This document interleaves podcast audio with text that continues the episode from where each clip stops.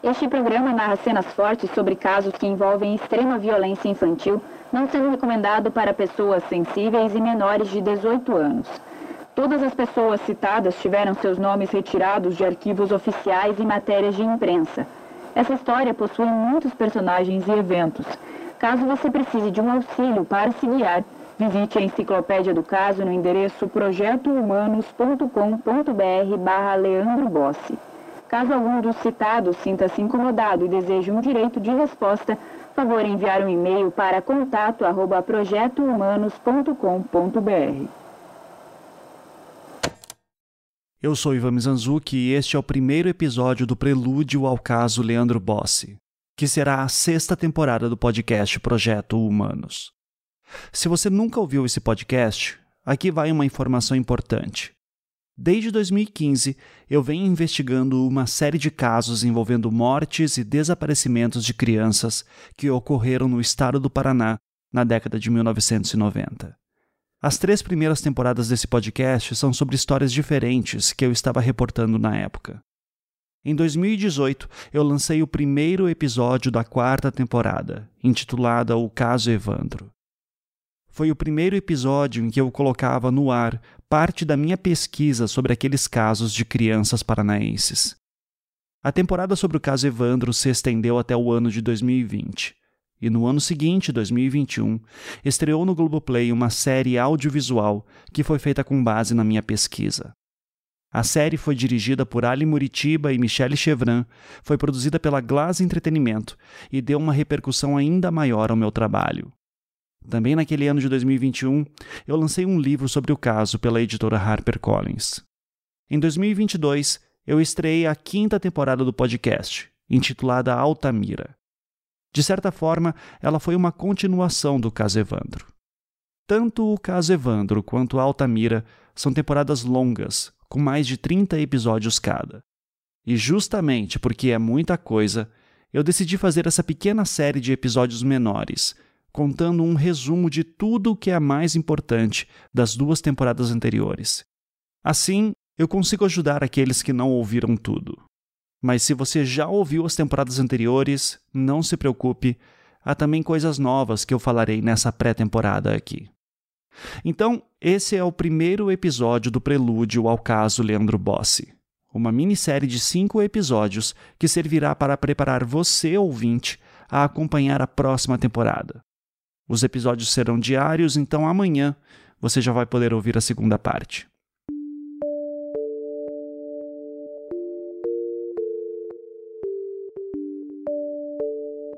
O fato é que desde 2015 eu estou à procura de um assassino. Ou assassinos. Ou assassina. Eu não sei quem é essa pessoa. Tudo o que eu sei é o seguinte. Em 1992, duas crianças desapareceram na cidade de Guaratuba, no litoral do Paraná. Leandro Bossi foi a primeira que desapareceu no dia 15 de fevereiro. Ele era loiro, tinha olhos claros e tinha sete anos de idade. Estava prestes a completar oito. Seus pais eram pobres. João Bossi era pescador e Paulina Bossi era camareira num hotel. A polícia da época nunca investigou o caso muito a fundo. Houve muita negligência policial, sem sombra de dúvidas. E havia também outros elementos que eu explicarei no seu devido momento. Dois meses depois, no dia 6 de abril de 92, Evandro Ramos Caetano desapareceu. Assim como Leandro Bossi, Evandro também era loiro e também tinha olhos claros. Ele só era um pouco mais novo que Leandro. Tinha seis anos e meio. Os pais de Evandro eram de classe média baixa, mas eram mais conhecidos na cidade. Ambos eram funcionários da prefeitura e, na década de 70, um membro da família chegou a ser prefeito de lá. 1992 era ano de eleições municipais. A família Caetano era conhecida e então o caso do desaparecimento de Evandro teve alguma repercussão na imprensa e buscas de populares. Logo após que Evandro sumiu, o então prefeito de Guaratuba, o senhor Aldo Abage, pediu para o delegado-geral da Polícia Civil do Paraná que fosse enviado o Grupo Tigre, que era um grupo de elite inspirado na SWAT americana, especializado em casos de sequestro. Evandro sumiu numa segunda-feira, o Grupo Tigre chegou lá na terça. Mas então, no sábado, dia 11 de abril, o corpo de Evandro foi encontrado com uma série de mutilações. Ele estava escalpelado, sem as mãos, com o ventre aberto, as costelas cerradas. Não possuía nenhum dos órgãos internos. Estava também sem os dedos dos pés e suas mãos haviam sido cerradas. O seu corpo estava em avançado estado de putrefação, impedindo a perícia de fazer exames mais precisos. Mas pelo estado de seus dentes, que apresentavam um fenômeno conhecido como dentes rosados, e por uma área de putrefação mais avançada no pescoço, a conclusão dos legistas foi a de que Evandro teria sido primeiramente morto por asfixia mecânica. As outras várias lesões que ele tinha teriam sido feitas depois de morto. O Grupo Tigre investigou o caso por três meses sem conseguir levantar nenhum caminho claro. E então, no início de julho de 92, o caso virou outra coisa. Um parente de Evandro, chamado Diógenes Caetano dos Santos Filho, era um engenheiro e ex-policial civil. Ele chegou a fazer uma investigação por conta própria e passou a suspeitar que a família do prefeito teria algo a ver com a morte do menino. Ele suspeitava disso porque acreditava que Evandro teria sido morto num ritual de aspas magia negra. Há poucos meses havia se mudado para Guaratuba um pai de santo, chamado Oswaldo Marcineiro, e ele era próximo de uma das filhas do prefeito Aldo Abage. O nome dessa filha do prefeito era Beatriz Abage. Diógenes repassava essas informações para o grupo Tigre, mas elas acabavam não dando em nada. Nas palavras da própria delegada da época, tudo o que Diógenes falava mais atrapalhava do que ajudava. Frustrado com isso, Diógenes passou suas suspeitas diretamente ao Ministério Público do Paraná. E de alguma forma, alguém mandou um grupo de PMs para Guaratuba para resolver o caso. Essa equipe chamava-se Grupo Águia. Após poucos dias na cidade, esses policiais prenderam o pai de santo, a filha do prefeito, a mulher do prefeito e outras pessoas, num total de sete. Alguns desses presos confessaram terem matado Evandro num ritual macabro. As sete pessoas foram presas e acusadas. Alguns deles foram absolvidos, outros condenados. Um deles, Vicente de Paula Ferreira, morreu preso em 2011. E foi com base nessas informações que eu comecei o meu trabalho de pesquisa e investigação do caso Evandro, que foi a quarta temporada deste podcast.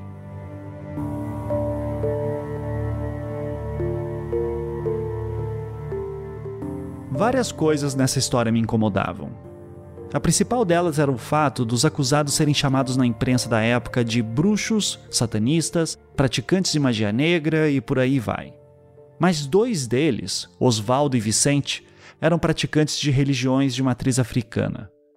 Celina Abage, a esposa do prefeito, era conhecida por toda a cidade por ser uma mulher muito católica. Ninguém ali era satanista, nem parecia ser algo do tipo seja lá o que isso signifique. A história simplesmente não me fazia sentido.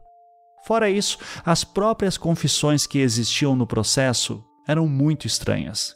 O pai de Santo Osvaldo, por exemplo, dizia que havia emasculado Evandro, ou seja, que teria retirado seu pênis.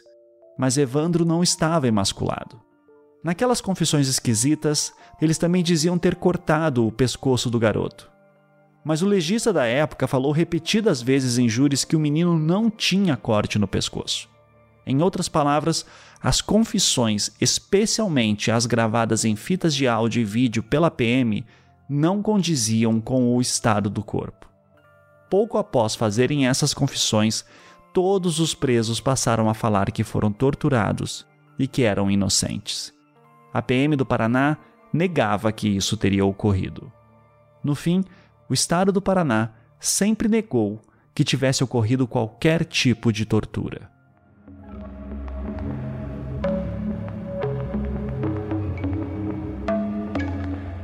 Em 2015, eu comecei a pesquisar essa história. Entrevistei envolvidos, peguei os autos do processo e tentei entender tudo da melhor maneira que eu podia. E isso envolveu horas e horas do meu tempo, além de investigações que, sendo muito sincero, eu não imaginava que eu ia ter que fazer. Em 2018, foi ao ar o primeiro episódio daquela temporada. E no início de 2020, no episódio 25, eu revelei algo que a PM do Paraná havia escondido de todo mundo. Fitas que foram gravadas durante as sessões de tortura com alguns dos suspeitos. Naquelas fitas, que eu consegui de uma fonte anônima, ficava claro como tudo tinha acontecido. Nas gravações, conseguimos ouvir o pai de santo Osvaldo, assustado, sentindo dor. Marceneiro, Quantos anos tem? eu tenho 30 anos. Como é que é o nome do teu pai? Eduardo Marceneiro. E o nome da tua mãe? Leopoldina Martins Marceneiro. Você mora onde? Eu moro agora em Guaratuba, aqui. Morava em Curitiba. Rua Monsenhor Lamartine, número, ai, número 62. Ele diz então que matou o menino sozinho, enforcando-o com um cinto. Tá bom. Então o que, que você tem pra contar a respeito do... Da criança? da criança? Tá. Fui eu que ma- matei a criança. Como é que você fez? Tá, eu, pe- eu peguei a criança e acabei. Eu tava meio atrapalhado, acabei matando ela, matei daí. Eu estrangulei ela. com- Eu estrangulei ela Por quê? com, com uma cinta. E daí? Aí ela morreu. Ela, eu fui apertando o pescoço, apertando o pescoço, ela acabou morrendo. Os policiais diziam que não era possível, pois ele nem conhecia o garoto. Olha, pode dar o nome dos caras que você não vai aparecer. Tá? Quem você pegar a criança? Fui eu mesmo que peguei. Você não conhecia a criança? Quem que escolheu aquela criança? Eu não sei porque quem escolheu. Eu não sei se. Ah, Quer sentar um pouco? Quero. Deixa eu sentar um pouco, por favor. Deixa eu respirar um pouco, posso falar. A fita para e, quando volta, Osvaldo passa a dizer que estava com Beatriz Abage, a filha do prefeito. Tá, mas eu vou dizendo, vocês vão dizer que não é. Não. Se não for, deixam. Tá, se não for, eu tento lembrar de novo, mas não Tá, vou tudo bem. fazer nada mais tá, comigo. tá, tá. Vai. Quem estava comigo? Sim. Estava eu e. Eu não lembro. O carro, quem foi? A pessoa. Acho que foi a Beatriz. Quem é essa Beatriz? Beatriz Abage. Quem que é? O que, que ela é? É filha do Dr. Aldo Abage. Ela? É. Tá. A Beatriz Abage. E quem mais? Tava só, era só ela no carro. Só você e ela. É. E daí você... Que carro que Era era? um carro, um, um escorte dela. Depois, ele diz que estava com Celina Abage, a esposa do prefeito, e seu amigo Vicente de Paula. Com quem que você tava quando você pegou o guri? Tava a.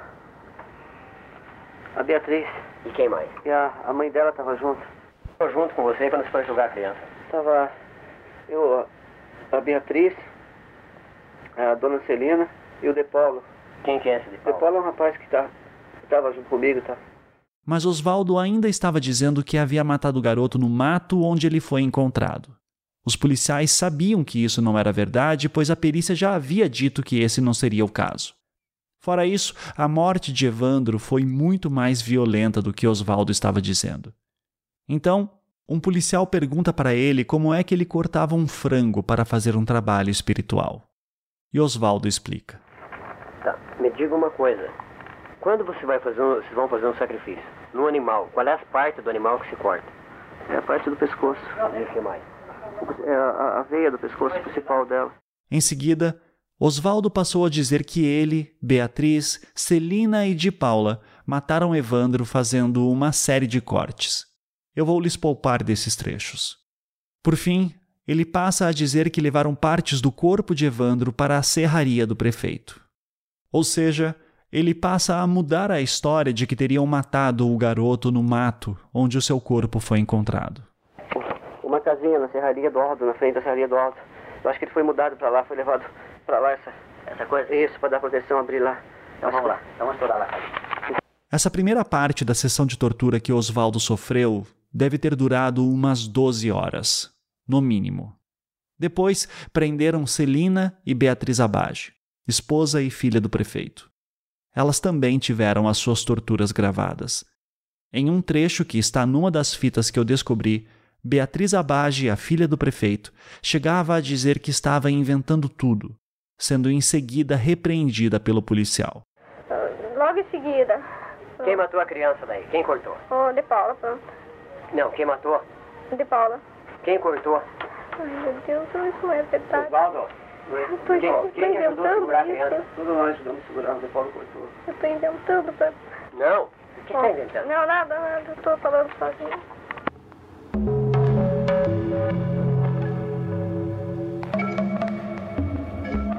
Eu publiquei essas fitas no podcast Projeto Humanos em março de 2020. Houve alguma repercussão na imprensa, mas naquela mesma semana, a Organização Mundial de Saúde decretava que a Covid-19 era uma pandemia mundial. E com isso, os jornais passaram a falar de coisas que eram mais urgentes. Pouco mais de um ano depois, em 2021, estreava no Globoplay a série do caso Evandro, baseada neste podcast.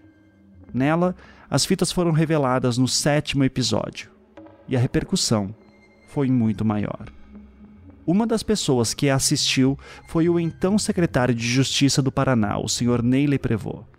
Em julho de 2021, em uma coletiva de imprensa, ele anunciava que, após ter assistido à série, iria abrir um grupo de trabalho na Secretaria de Justiça do Paraná para averiguar as irregularidades que denunciamos. Os sete, os sete acusados alegam que houve tortura, apareceram fitas novas é, com provas que muito, eu diria assim, é, agora não falando como grupo de trabalho, eu pelo menos nem é, pessoa física, acredito muito que são verdadeiras, aquelas fitas são autênticas.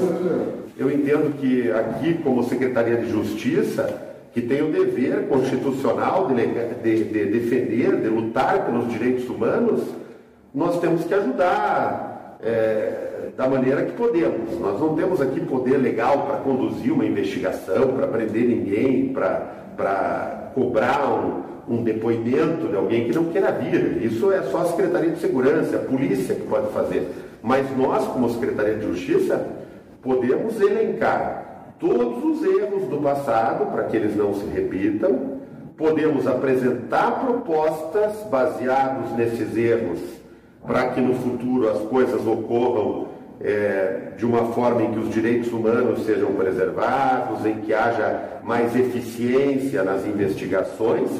E podemos sim, até no final, se for o caso, encaminhar um relatório para o Poder Judiciário sugerindo que seja feita uma revisão desse caso e, e, seja declarada até inocência, se for o caso dessas pessoas que foram condenadas.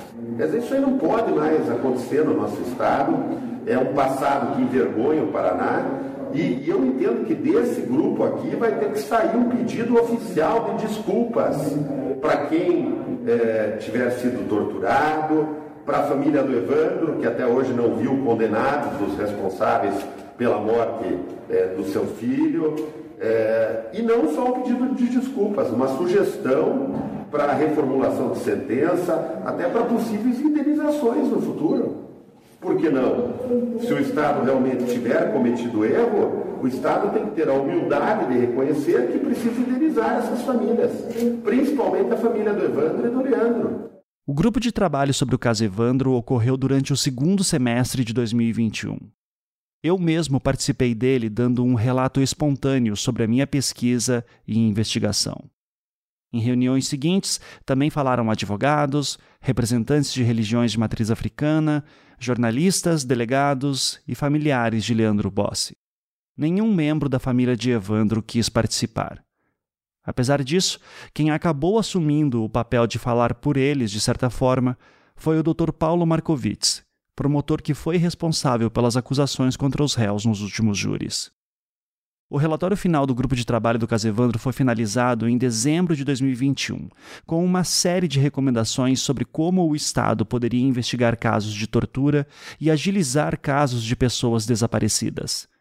No início de 2022, o Estado do Paraná emitiu cartas com pedidos de desculpas para várias pessoas. Entre elas, os acusados que foram torturados e membros das famílias de Leandro Bossi, e de Evandro Ramos Caetano. Em primeiro lugar, eu entendo que o Estado do Paraná tem que pedir desculpas é, às famílias dos meninos Evandro Ramos Caetano e Leandro Bossi por não terem é, conseguido chegar a um resultado final incontestável é, sobre quem cometeu esse crime. Preocupa o fato é, de que a pessoa que cometeu esses dois crimes contra o Evandro e contra o menino Leandro, é, poder ainda estar solta em algum lugar do Brasil ou do exterior. Mas o objetivo do grupo, já que nós aqui não temos prerrogativa legal para fazer investigações policiais pela Secretaria de Justiça é apresentar apontamentos para o futuro. E alguns desses apontamentos são muito importantes. Eu pedi para que seja feita uma carta em nome da Secretaria de Justiça, Família e Trabalho, é, pedindo perdão em nome do Estado do Paraná aos pais do Leandro Bossi e do Evandro Ramos Caetano. E também é importante que se ressalte que é muito contundente a prova de que houve tortura contra os acusados. É, eles foram coagidos a confessar o crime. Sobre esses pedidos de desculpas, especialmente aqueles que foram enviados aos acusados, o Ministério Público do Paraná se pronunciou por meio de uma nota pública. E eu vou ler um trecho dela aqui agora. Abre aspas a respeito das recentes manifestações públicas relacionadas ao relatório elaborado pelo Grupo de Trabalho Caso Evandro Apontamentos para o Futuro, o Ministério Público do Paraná esclarece que não foram identificados no referido documento elementos probatórios que evidenciassem a prática de qualquer ilicitude por parte dos integrantes da instituição que atuaram na persecução penal que conduziu à condenação de alguns dos réus indicados na denúncia formal. Fecha aspas. Por sua vez, em entrevista ao G1 Paraná, Beatriz Abage, uma das acusadas, dizia o seguinte: aspas. Eu considero esse pedido um marco histórico. Fez o Ministério Público estar espermeando e reclamando através de nota pública que não foi esse o entendimento do grupo de trabalho, mas foi, sim. O MP precisa parar de agir como acusador. Ele tem que agir como defensor do povo, de nós, Afinal de contas, a prova da tortura está aí para todos verem. Fecha aspas. Em outras palavras, há uma questão jurídica aqui. O Estado do Paraná, na figura da Secretaria de Justiça, reconheceu a prática da tortura e pediu desculpas aos acusados. Mas a Secretaria não faz parte do Poder Judiciário, que foi o responsável pela condenação de Beatriz e os outros acusados anteriormente. Logo, o pedido de desculpas do Estado é muito mais simbólico do que efetivo. E o Ministério Público, por sua vez, se defendeu afirmando que o processo ocorreu dentro da legalidade. Para além desse impasse, há um outro problema. A família de Evandro não acredita na inocência dos acusados. Então, ao receberem o pedido de desculpas do Estado do Paraná, eles não aceitaram. Isso ficou bem claro no dia 25 de janeiro de 2022, quando Diógenes Caetano dos Santos Filho, o parente de Evandro que fez as investigações próprias sobre a morte do garoto, deu uma entrevista ao portal A Rede, de Ponta Grossa, no Paraná. Nessa entrevista, Diógenes afirmava que o secretário Neile Prevot envergonhava o Paraná e tentava desfazer um trabalho que a Justiça e o Ministério Público do Paraná fizeram por mais de 20 anos.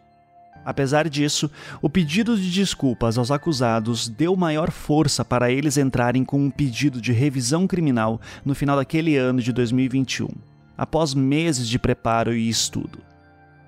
O responsável por esse pedido foi o escritório do Dr. Antônio Augusto Figueiredo Basto, que entrou com uma ação no Tribunal de Justiça do Paraná em nome de todos que foram condenados e que estão vivos, ou seja, Oswaldo Marceneiro, Davi dos Santos Soares e Beatriz Abage. Nesse pedido, entre vários documentos, os advogados anexaram um laudo pericial com a análise das fitas que eu descobri.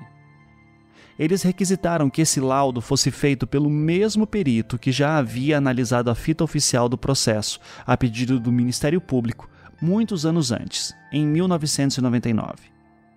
Em sua conclusão, o perito Antônio César Morante Bright afirmava que as fitas que eu encontrei eram de fato autênticas. E então, mais de um ano depois, chegou o momento do pedido de revisão criminal começar a andar. O Dr. Figueiredo Basto e sua equipe queriam que os recursos de Oswaldo, Davi e Beatriz fossem julgados juntos, e que esse julgamento ocorresse na primeira Câmara Criminal do Tribunal de Justiça do Paraná. Mas o TJ acabou decidindo por dividir os casos em dois grupos. O de Beatriz seria um, Oswaldo e Davi seria outro.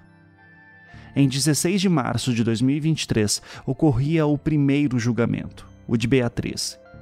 E em mais um revés para a equipe do Dr. Basto, ele foi julgado na segunda Câmara. O pedido de revisão criminal foi negado por três votos a dois. A maioria dos desembargadores entendeu que as fitas novas, aquelas fitas que a PM do Paraná escondeu de todos em 1992, não poderiam ser aceitas como provas novas antes de passarem por uma comprovação judicial. Em outras palavras, eles não aceitaram a perícia que foi feita a pedido do escritório do Dr. Basto, mesmo tendo aquele perito já atuado pela própria acusação anos antes. Cinco meses depois, no dia 25 de agosto de 2023, chegou a vez do julgamento da revisão criminal de Oswaldo Marcineiro e Davi dos Santos Soares. Dessa vez, o julgamento ocorreu na primeira Câmara, que era o que os advogados pediam originalmente para todos. O relator era o desembargador Miguel Kifuri Neto, e no seu voto reforçava a opinião que foi a maioria no julgamento de Beatriz meses antes. Só que desta vez, o relator foi voto vencido. Por três votos a dois, a primeira Câmara Criminal do Tribunal de Justiça do Paraná aceitou que as fitas novas poderiam ser usadas sim como provas para a revisão criminal. Quando a maioria de votos ficou estabelecida, o desembargador Adalberto Jorge Xisto Pereira, um dos que votaram a favor de se considerar as fitas como provas, fez uma intervenção. Não é possível que situações idênticas, e as situações aqui são idênticas, são idênticas as situações. Vejam, os crimes são os mesmos, a prova é a mesma, a comunhão de provas, comunhão de provas, a causa de pedir é a mesma, tortura, e o pedido é o mesmo, absolvição. Fato é o mesmo, enfim, tudo é o mesmo.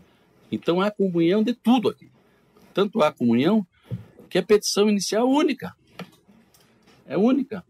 Então é inadmissível, não obstante o nosso regimento interno diga que da revisão de sentença é a própria Câmara de Competência para Apelação, que seria nós, e da revisão da acordo seria eles, não é possível essa cisão, porque pode ocorrer decisões conflitantes, já, já está ocorrendo.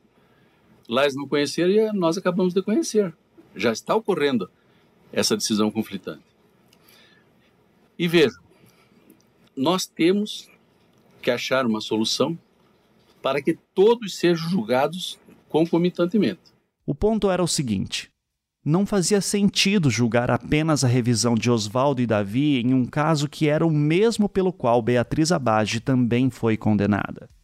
Por causa disso, os desembargadores decidiram adiar o julgamento para avaliar como a revisão avançaria e também se o pedido de Beatriz Abage seria incluído nessa sessão.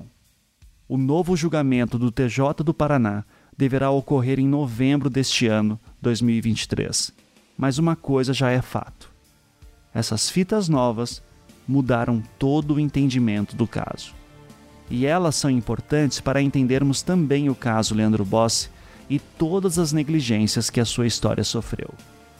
É sobre isso que eu falarei no próximo episódio deste prelúdio, que irá ao ar já amanhã.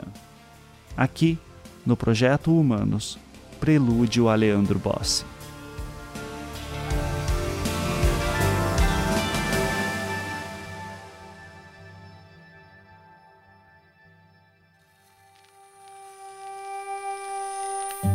Projeto Humanos é um podcast em formato storytelling criado e produzido por mim, Ivan Mizanzuki. Essa temporada é um podcast Globoplay produzido pelo Estúdio 42 e com a colaboração de várias pessoas. Aqui vão os nomes de algumas delas. Roteiro, narração e direção por mim, Ivan Mizanzuki. Pesquisa e apuração, Natália Filipim. A edição ficou por conta de Luan Alencar, da Maremoto Podcasts. Trilha sonora composta por Felipe Aires. Marina Sequinel é a responsável pelas decupagens, transcrições e produção da enciclopédia sobre o caso. A professora e pesquisadora Elisa Cruz, que também é defensora pública, foi a responsável por auxiliar na catalogação dos autos de processos e também tirar dúvidas legais. Breno Antunes, Mavi Brusamolim e Raíssa Micheluzzi auxiliaram nas pesquisas por matérias em jornais impressos. Aniele Casagrande resolveu todos os inúmeros pepinos no site projetohumanos.com.br, que eu recomendo que você visite para ter acesso a mais informações. A arte da temporada foi produzida pela equipe de arte do Globoplay. E falando em Globo, aqui vai a lista de pessoas que tornaram essa temporada possível. Equipe Estratégia Cross, Leonardo Relau. Especialista de Estratégia Cross, Álvaro Danizini e Daniele Guedes. Gerente de Estratégia Cross, Gabriela Trigueiro. Head de Portfólio, Governança e Social, Eliseu Barreira. Equipe Marketing, Ana Santos Coelho. Coordenadora de Marketing, Cristina Rabassa. Gerente de Marketing, Silvia Marques. Equipe de Criação, Juan Gonçalves. Gerente de Criação, João Ribeiro. Head de Marketing, Tiago Lessa. Head de Globoplay, Tereza Pena. Equipe de Gestão Executiva de Produção, Graciele Oliveira e William de Abreu. Coordenação de Gestão Executiva da Produção, Patrícia Santos. Gerência de Gestão Executiva da Produção, Renata Gentil. Head de Gestão Executiva da Produção, Clarissa Ked. Equipe de Conteúdo, Vanessa Tez e Marcelo Sobata. Head Conteúdo de Podcasts, Patrícia Kozlinski. Diretora de Gestão de Conteúdo, Tatiana Costa. Diretor-Geral de Produtos Digitais e Canais Pagos, Eric Bretas. Até a próxima.